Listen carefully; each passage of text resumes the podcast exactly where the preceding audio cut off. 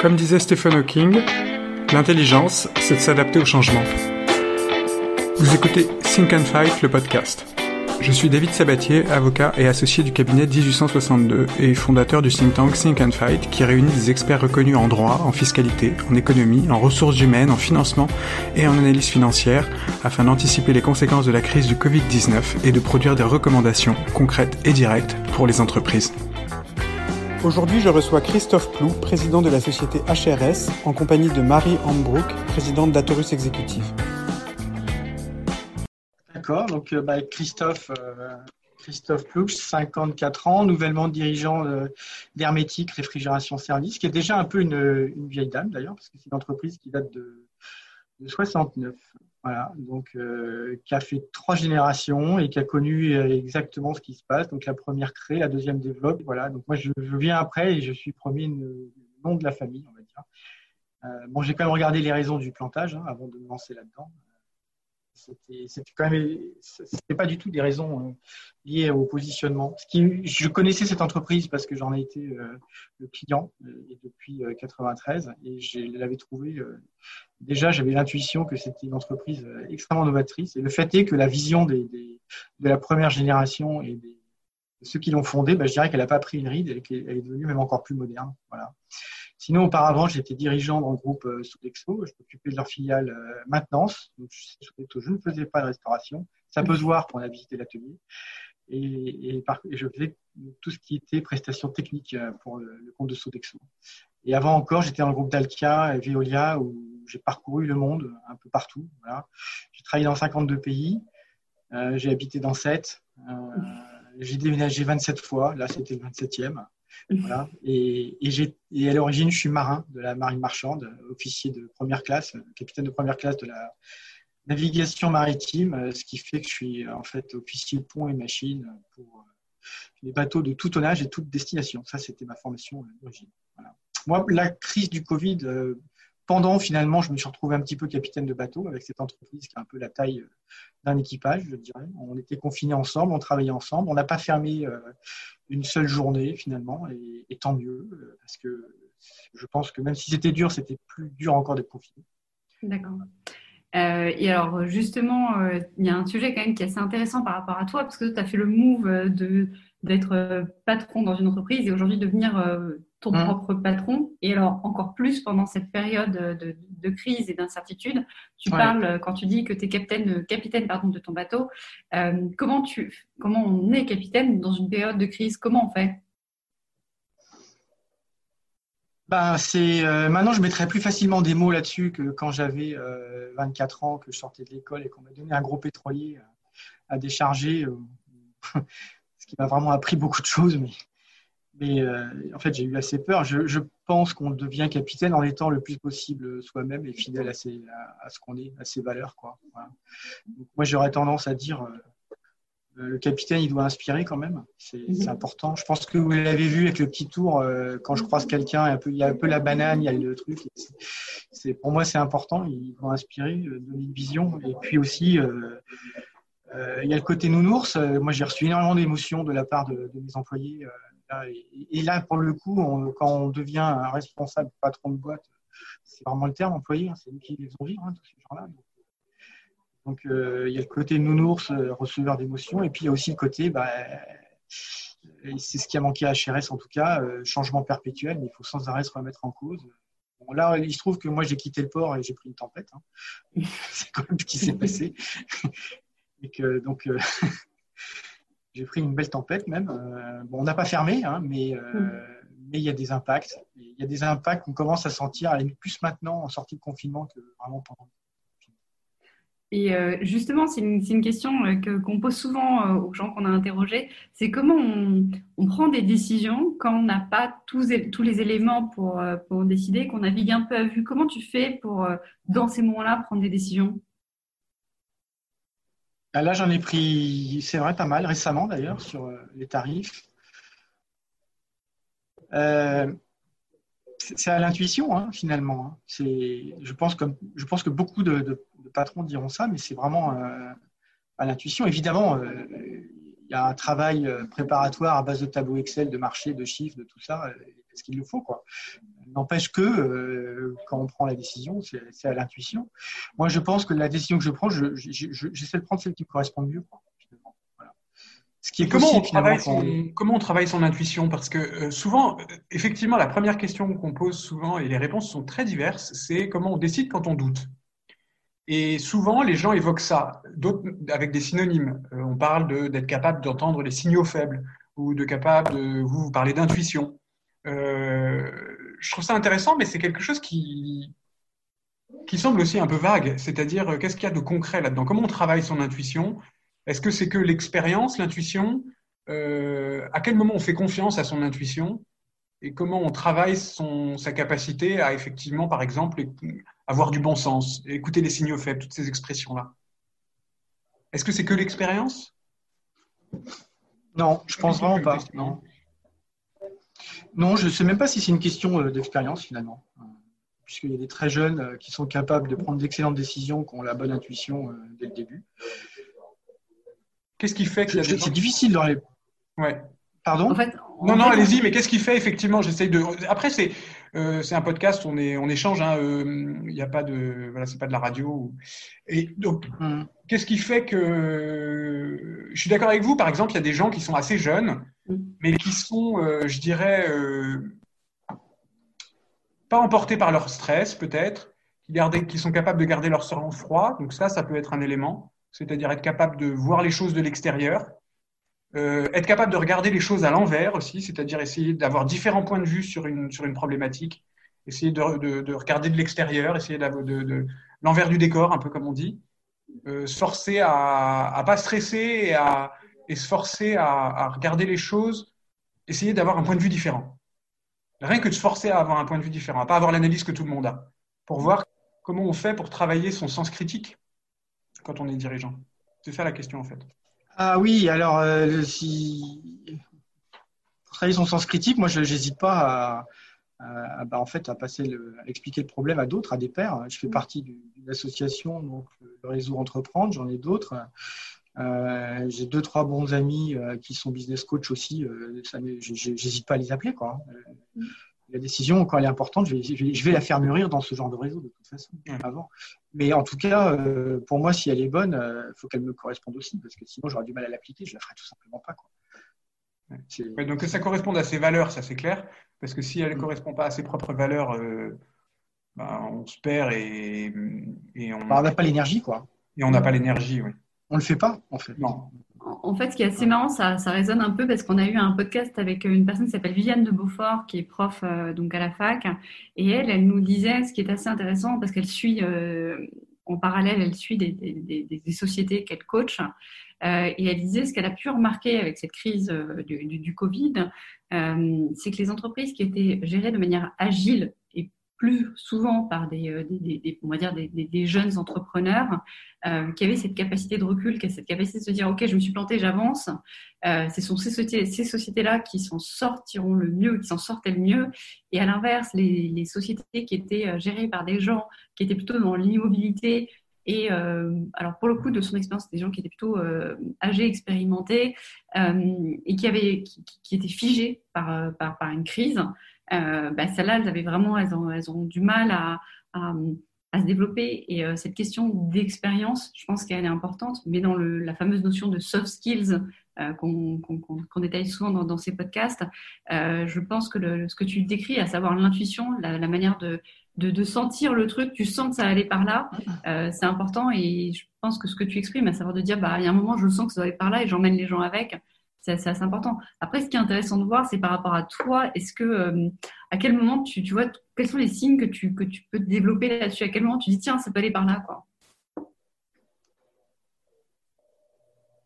Moi, j'essaye au maximum euh, d'écouter les clients, en fait. Très souvent, je prends, quand il y a un truc que je ne comprends pas, j'appelle un client que je connais, je, je le fais parler. Le truc que j'ai mis en place immédiatement chez HRS, c'est l'enquête client. Euh, chaque client qui nous achète quelque chose, ça peut être n'importe quoi, il reçoit une enquête. Et on le relance. Voilà. Donc ça, pour moi, c'est faut, faut quand même que je colle à mon marché. Quoi. Hmm. Si je fais un truc qui leur plaît pas, euh, ça n'ira pas. Ce matin, j'ai passé une demi-heure au téléphone avec un dirigeant d'entreprise frigorifique euh, entre 8h et 8h30. C'était très sympa. Euh, il m'a expliqué, il m'a refait le monde. Mais moi, cette discussion un peu à bâton rompu avec eux, j'en ai besoin pour prendre mes décisions. Est-ce que je me trompe dans mon message? Est-ce que je suis bien? Est-ce que je suis bien en phase avec euh, ce qu'ils attendent? Et, là où je suis content, c'est qu'ils me disent tous ce que vous faites, c'est super, recycler, c'est vachement bien, c'est utile. Euh, voilà. Maintenant, il ne faut pas se leurrer, il y a aussi un aspect prix qui est, primordial. D'abord, on n'est pas tout seul sur cette niche, et puis, je dirais que le, recyclage et, l'économie dite circulaire, elle n'est pas, pas, vraiment aidée, quoi, hein, parce que il y a encore euh, beaucoup de choses qu'on balance, qu'on pourrait récupérer. Euh.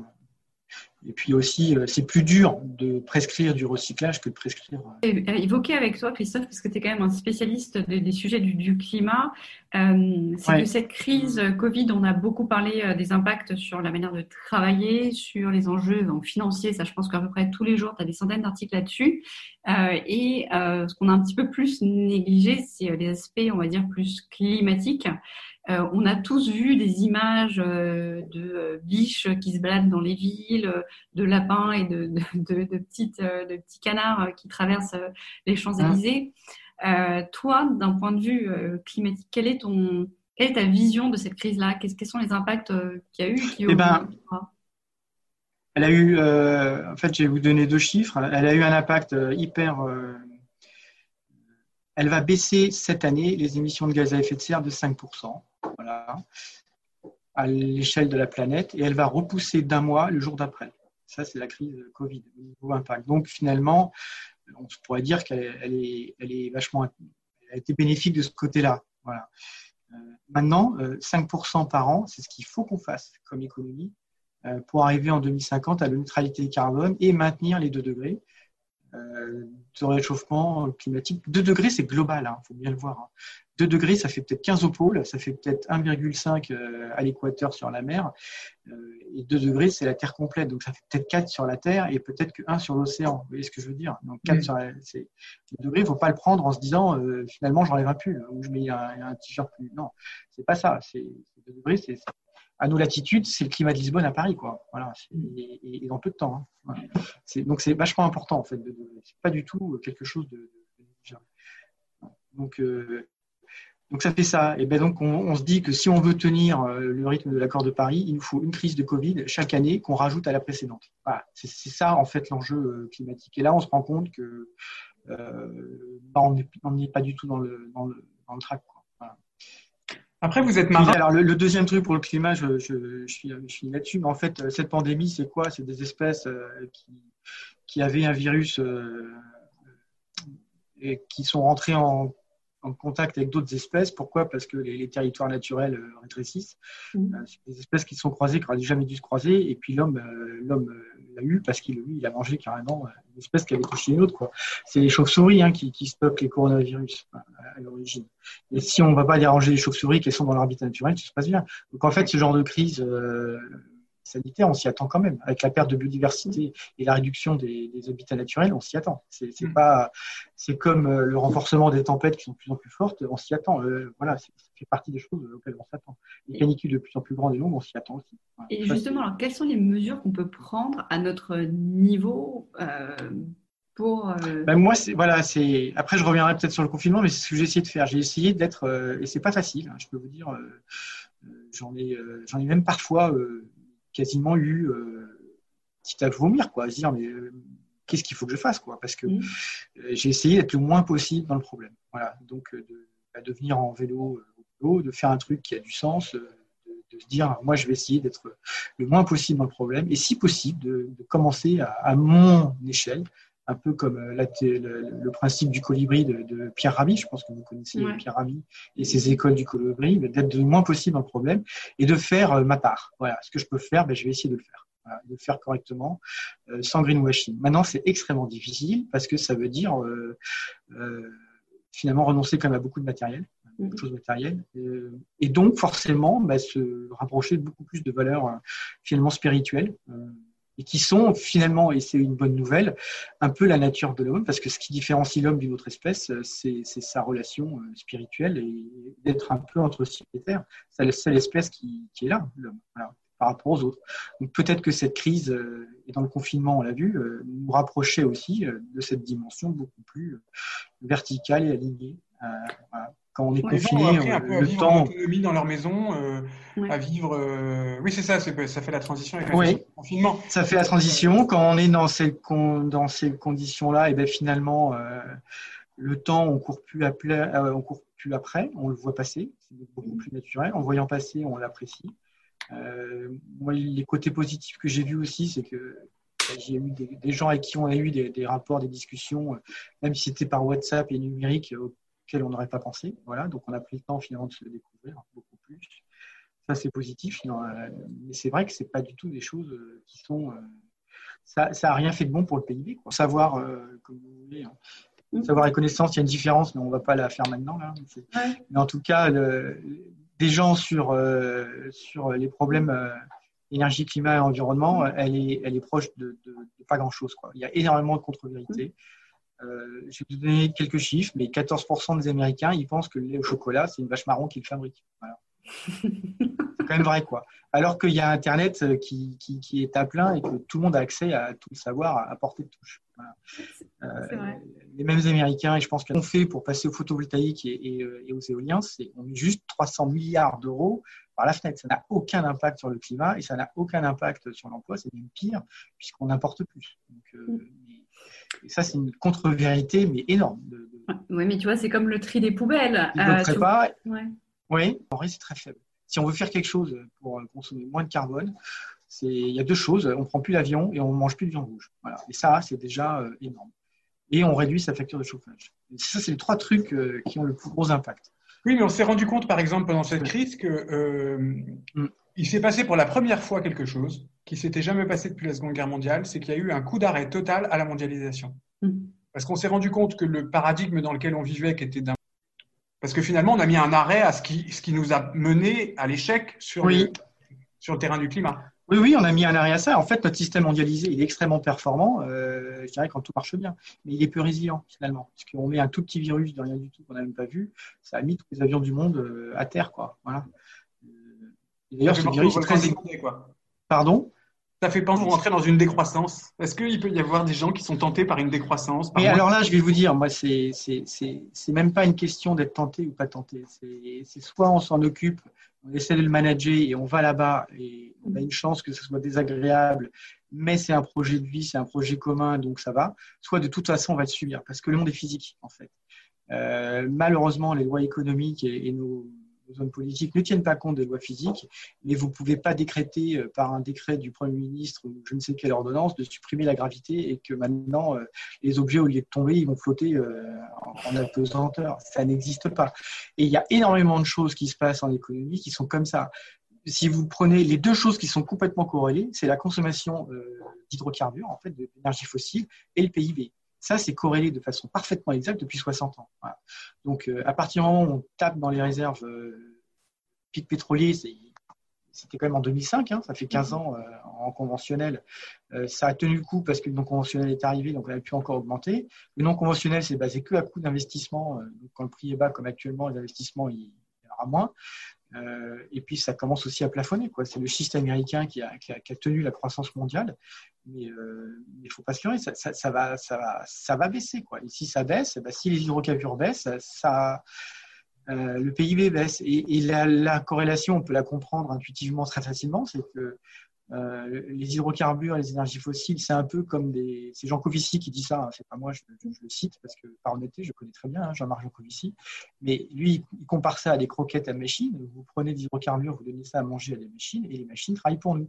Et toute la productivité, tout le bien-être qu'on a, dont on s'est entouré, c'est uniquement parce qu'on a fait travailler des machines à coup d'hydrocarbures à notre place.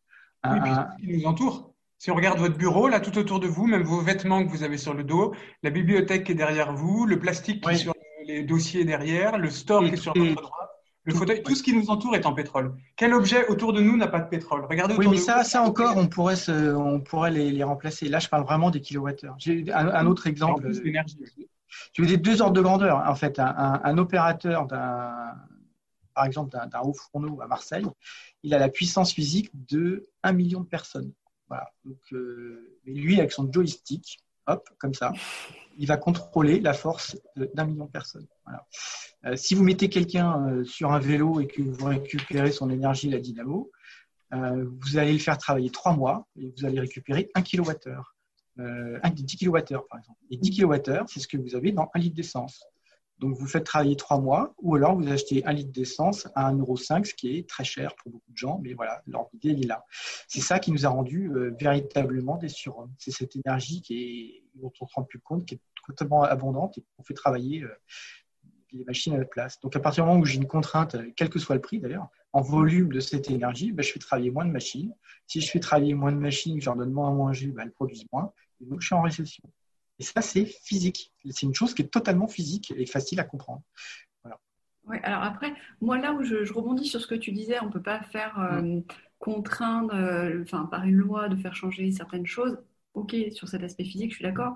Après, il y a aussi une responsabilité, je pense, de nos gouvernements. Là, on a ouvert euh, les vannes pour, pour, des prêts et autres. je pense que, tu vois, quand tu compares la, la, la, crise de 2008, où les mecs, ils avaient ouvert les vannes sans contrepartie, cette fois-ci, sur la crise de 2020, euh, quand tu vois dans le secteur automobile, hein, je pense au secteur-là, euh, ils ne vont pas faire des chèques en blanc. Il y aura quand même, euh, il y aura quand même des contreparties, et je l'espère, dans ces contreparties qui sont en train d'être négociées en ce moment, où le, climat et l'environnement sera dans la balance.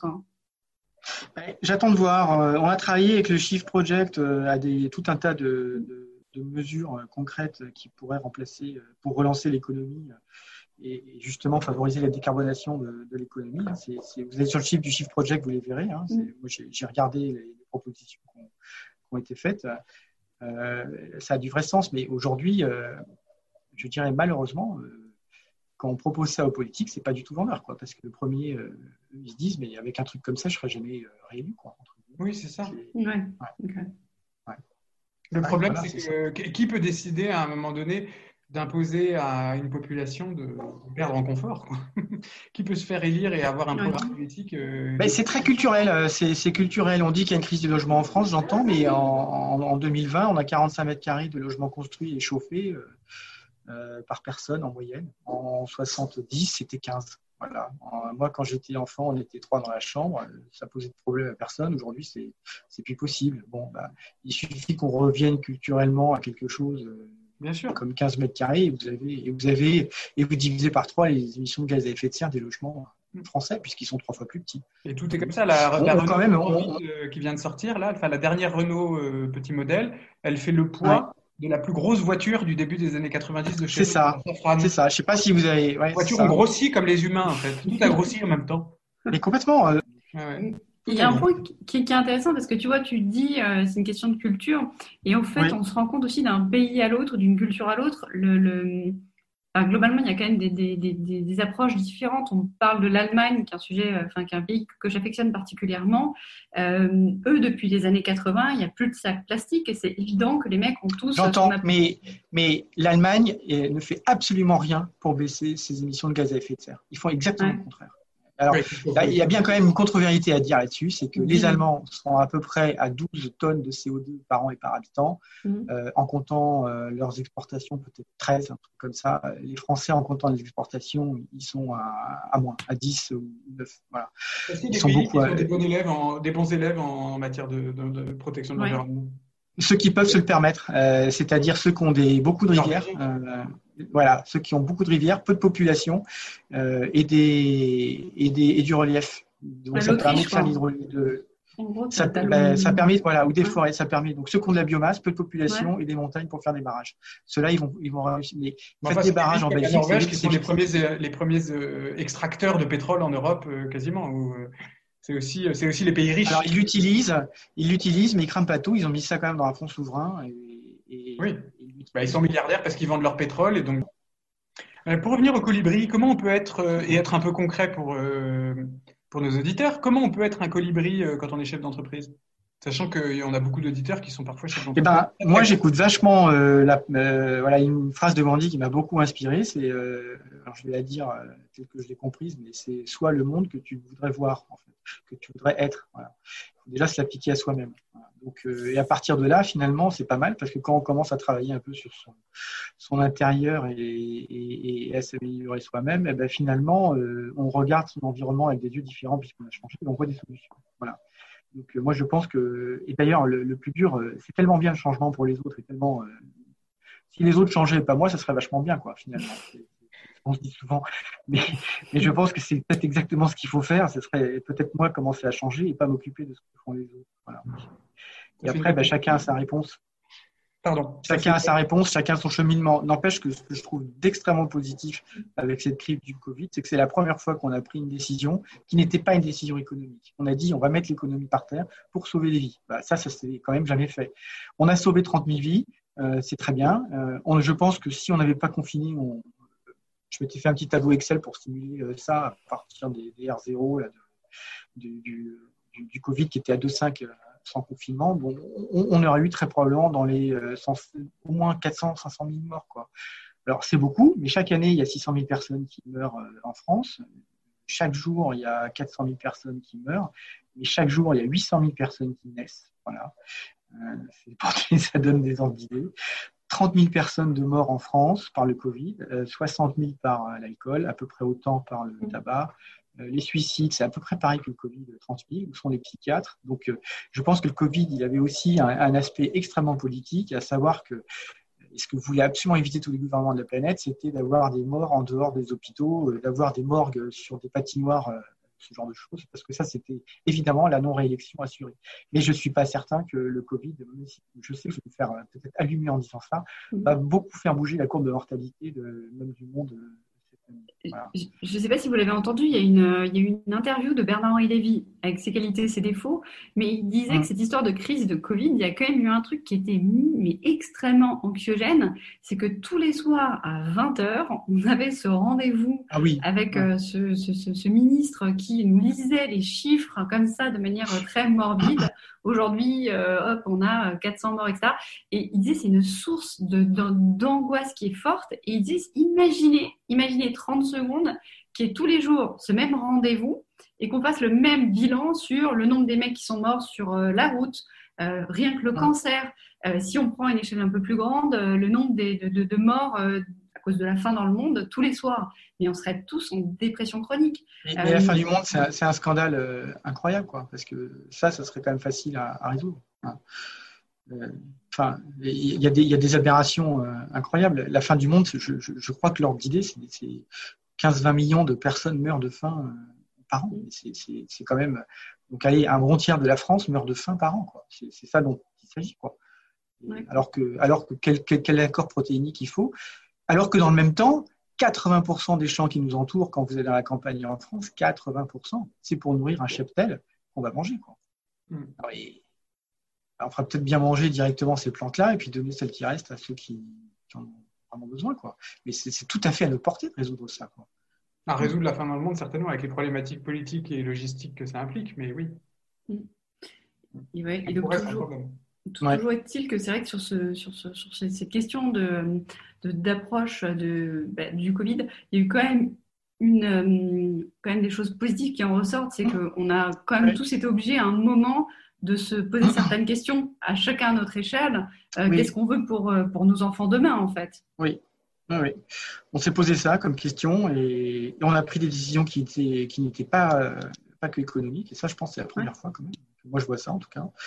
Voilà, ça oui, c'était très bien. On s'est rendu compte que finalement, l'argent n'était pas un problème. Hein. Les, mm. fameux 3%, tout ce qu'on veut, bof. Hein bah, on va faire 7. Ah bah oui, tiens, on va faire 7. On appuie un peu sur le bouton de la planche à billets quand on a un état et puis ça, se fait. Quoi. Le, vrai problème, c'est qu'est-ce qu'on va faire de, cet argent-là?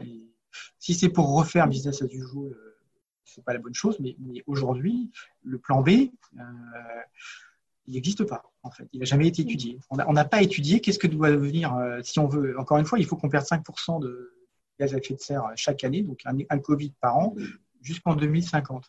Ben, ce plan, il n'existe pas ce plan n'existe pas. Comment je vais faire euh, dans une économie euh, en récession, parce que c'est ça dont il va s'agir, pour euh, bah, quel est mon plan avec moins de moyens pour, pour aller dans, ce sens-là? Et si je ne le fais pas, si je, vais vers 2 ou 4 degrés, d'abord on dit toujours 2 ou 4 degrés en, en 2100, mais en 2200 c'est combien? C'est 15 Vous voyez, on arrête ça à 2100, mais la courbe elle continue derrière. 2100 c'est pas la fin c'est juste, ça, continue encore. Mm.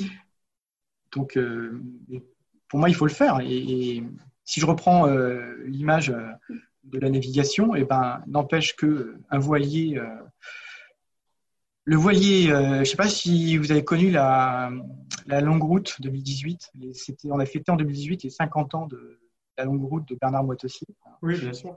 Voilà. Donc, donc ça, c'est mythique, c'est le Golden Globe. Donc, euh, bah, il y a une organisation, euh, Guy Bernardin a organisé la, longue route 2018, qui a été ouverte à, tous les gens qui voulaient le faire, en fait. Mmh. Euh, bah, c'est une sacrée navigation. Oui, il fallait partir d'Europe sur un bateau, pas un bateau de course, hein, le faire à sa façon, à son rythme et revenir, revenir dans les latitudes au-dessus de 45 degrés nord. Voilà. Eh ben, celui qui a fait un carton, c'est un bateau de série de 9 mètres 50, euh, Pierre-André Huglot, je, le cite ici, euh, très inspirant, euh, qui a fait ça sans instruments de navigation, qui a débarqué son moteur pour qu'il aille plus vite, qui a enlevé tous les enrouleurs et tous ses gadgets parce qu'il a dit que c'est toujours ça qui tomberait pas en panne. Du coup, il n'a eu aucune panne. Il a eu 50 mètres carrés de toile à manier, donc plutôt modeste, mais au moins il y arrivait. Il a fait 5 nœuds de moyenne sur le fond, c'est juste incroyable. il est rentré je dirais pas frais comme un gardon parce qu'il peut pas l'être, mais en tout cas heureux. Et pour moi, il a fait une démonstration qu'un bateau, euh, même à tout euh, un paquebot, ne fait pas ça. Il n'a pas l'autonomie. Voilà, c'est tout simplement euh, pas possible. Voilà. Donc, il a utilisé son environnement, et je pense que la vraie intelligence, c'est ça. Moi, j'aime beaucoup une définition d'intelligence qui dit ce qui est parfait, c'est qu'on peut plus rien enlever. Peut-être qu'il faut retrouver aussi ce genre de, de démarche. Voilà. Aujourd'hui, on déplace. je, je, continue sur la, sur la, la, métaphore maritime, mais je ne le raconte pas souvent, mais j'ai écrit un bouquin euh, que j'ai sorti il y a deux ans, qui est un livre qui s'appelle la, qui est la Bible de la cuisine à bord, et où il y a toutes les ah règles d'avitaillement, de conservation des aliments, etc. Que j'ai sorti chez Zerac, je fais ma pub. De qu'est-ce qu'il faut oublier, pas oublier sur un bateau, parce que c'est un livre qui est beaucoup à destination des skippers qui partent cinq semaines, six semaines euh, sur un voilier. Qu'est-ce qu'il faut emmener, qu'est-ce qu'il faut pas emmener. Et le mmh. débat est long. Chacun y va de son petit conseil, etc. Et euh, moi, en tout cas, mon expérience, c'est qu'il y a quelque chose, quelques éléments qu'il ne faut pas oublier, mais souvent, on en prend beaucoup trop, toujours. On en prend beaucoup trop. On emmène toujours beaucoup trop de. On, est boulimique. On a toujours tendance à. En, on n'en emmène pas, pas tant que ça par rapport à ce qu'on a à terre, une infime partie. Et en fait, on n'a pas besoin de tout ce qu'on emmène. On, se, on vit très très bien avec peu de choses. Hein. On est très heureux avec peu de choses. Il ne faut pas avoir peur. Oui, bien sûr. Non, il ne faut pas avoir peur. Voilà, il y, a beaucoup de peur aussi. Je pense que la peur, peut-être, a fait plus de mal euh, que le Covid lui-même dans cette période. Ça, c'est sûr. Ah, c'est sûr que quand tu vois la réaction des gens euh, qui ont peur de revenir au travail, qui ont peur d'aller euh, prendre les transports, etc., la notion de peur et la notion, on va dire, psychologique de, cette crise, on ne la mesure pas vraiment, mais sur certaines populations, c'est dramatique. On parle des hypersensibles. Euh, tu as des gens euh, qui, euh, qui, qui, vraiment vivent très très mal les choses. Quoi. Et nous, on commence à le voir sur les entreprises. Euh, tu as des salariés, on commence à enlever le couvercle hein, de, de, de, de, la marmite. On commence à voir qu'il y a des choses pas très belles qui vont arriver parce qu'il y a des gens qui, mm. qui se sont abîmés pour tenir, pour faire face, pour tout ce que tu veux. Et en fait, derrière, je pense qu'il y aura des, des, des, des, des, des burn-out accélérés quoi. et des craquages qui, qui vont arriver en chaîne. Quoi. Moi, j'ai plutôt le sentiment inverse. J'ai l'impression que les gens sont, sont sortis quand même. Il y a plein de gens qui disent, mais moi, j'aimais bien le confinement, en fait, on n'était pas si mal. Et finalement, c'est peut-être aussi euh, l'entreprise, euh, parfois, pas toujours, mais certaines entreprises, certains environnements professionnels qui peuvent être assez toxiques. Et on voit qu'il y a de plus en plus de, burn, de burn-out, aussi parce que peut-être le monde dans lequel on vit a augmenté la pression sur les cadres, notamment. Et donc, euh, il y a plein de gens, en tout cas, alors c'est vrai que c'est mon entourage, c'est plutôt des cadres, hein, mais euh, plein de gens qui se sentent libérés, dans qui se sont sentis un peu libérés dans le cadre du confinement. Hein. J'ai l'impression de, respirer un peu aussi. Hein. Alors, je ah ben, oui, le ciel était quand même beau. Euh, les nuits euh, magnifiques. À Paris, j'ai jamais vu des nuits aussi magnifiques depuis longtemps. je sais pas si vous on avait, on avait, on a eu un Vénus merveilleuse près du soleil pendant tout le la première partie du, confinement. Ça, c'était quand même. Quelle terrasse, vous, alors Ouais, je la voyais pas souvent euh, comme ça, aussi claire. Hein. Euh, les couchers de soleil avaient changé de tête hein, aussi, vraiment, pendant le confinement. Vraiment. Hein. Et puis même pendant la journée, on le voyait bien aussi. Il n'y avait plus toutes ces ébrouilles dans le ciel. Moi, je, ça me faisait penser à des cicatrices, en fait. On ferait un peu euh, dans le ciel. Quand je prenais l'avion et que je regardais, parce que à un moment, j'ai pris l'avion, mais, beaucoup trop, quoi, évidemment. Donc, euh, je regardais euh, toutes ces villes éclairées et je me disais, euh, où est-ce qu'il n'y a pas d'impact de l'homme? Bah, Il n'y en a plus. Et tous ces éclairages artificiels à terre, je me disais, bah, tiens, on dirait comme des, finalement des, un saignement quoi, de la terre. il faut prenons-nous en main et on ne sait pas où on va, bien sûr, mais, je pense qu'il ne faut pas qu'on reste là où on est après ce Covid. Et, je vois la jeune génération finalement beaucoup moins de problèmes. Eux, ils savent très bien qu'ils vont avoir un monde différent, ils savent très bien qu'ils ne pourront pas leur dette. Ça ne les empêche pas d'être heureux. Et je trouve que les jeunes qui s'intéressent à ces soucis-là, ces problèmes-là, sont, très inspirants. C'est surtout à eux que moi je m'adresse et que je pense. J'espère que vous avez eu autant d'intérêt à écouter cet épisode que j'en ai eu à l'enregistrer. Et si celui-ci vous a plu, vous pouvez nous laisser des commentaires, bien sûr, un petit message, ça fait toujours plaisir, ou m'envoyer un mail à sabatier, s a b a t i e r 1862-du6legal.com. À très vite!